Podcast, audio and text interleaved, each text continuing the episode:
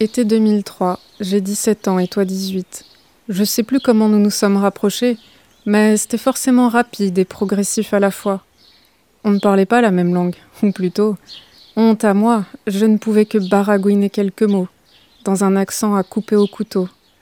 Philippe, avec un F, c'était ton prénom. Enfin, ça l'est toujours. Mais quand je pense à cette période de ma vie, désormais je ne la vois qu'en noir et blanc.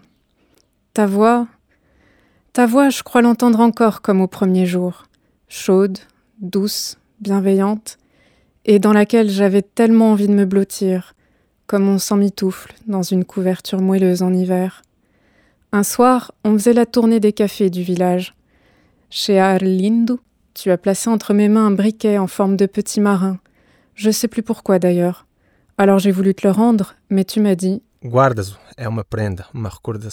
Garde-le, c'est un cadeau, un souvenir. J'ai plus les mots exacts, mais c'était quelque chose dans cet esprit-là. Eh bien, tu sais quoi, Philippe? 17 ans après, je l'ai toujours ce petit briquet. Cette babiole dans le regard de n'importe qui d'autre que moi. Le gaz s'est évaporé, bien sûr, après toutes ces années. Mais le cliquetis qui précède la flamme, lui, est intact.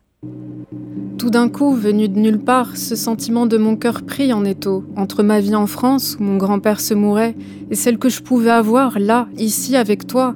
On n'est pas sérieux quand on a 17 ans. Ou plutôt si, si justement, on croit l'être. Et alors, alors on imagine les choses en grand.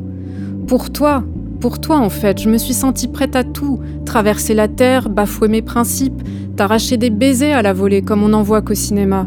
Et plus tard, je continuerai à rêver de tes lèvres, de tes bras, de ta voix, même plusieurs années après. Finalement, c'est le dernier souvenir que je garde de toi, cette vaine attente désespérée. Parce qu'après l'été, je suis rentrée en France. Nos vies ont poursuivi leur cours sans vraiment s'entremêler, et mon grand-père est mort. Cher Philippe, ces derniers mots sont les tiens, et sans doute aujourd'hui plus qu'hier sonnent-ils fort à propos.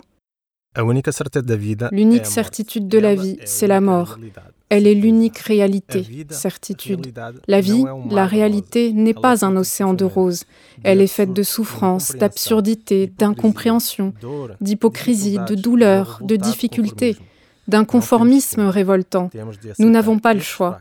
Nous devons accepter ces faits, aussi banals que la vie nous impose, et c'est seulement comme cela que nous pouvons aller de l'avant et ne pas vivre en pensant constamment au passé. Vive au présent. Vis le présent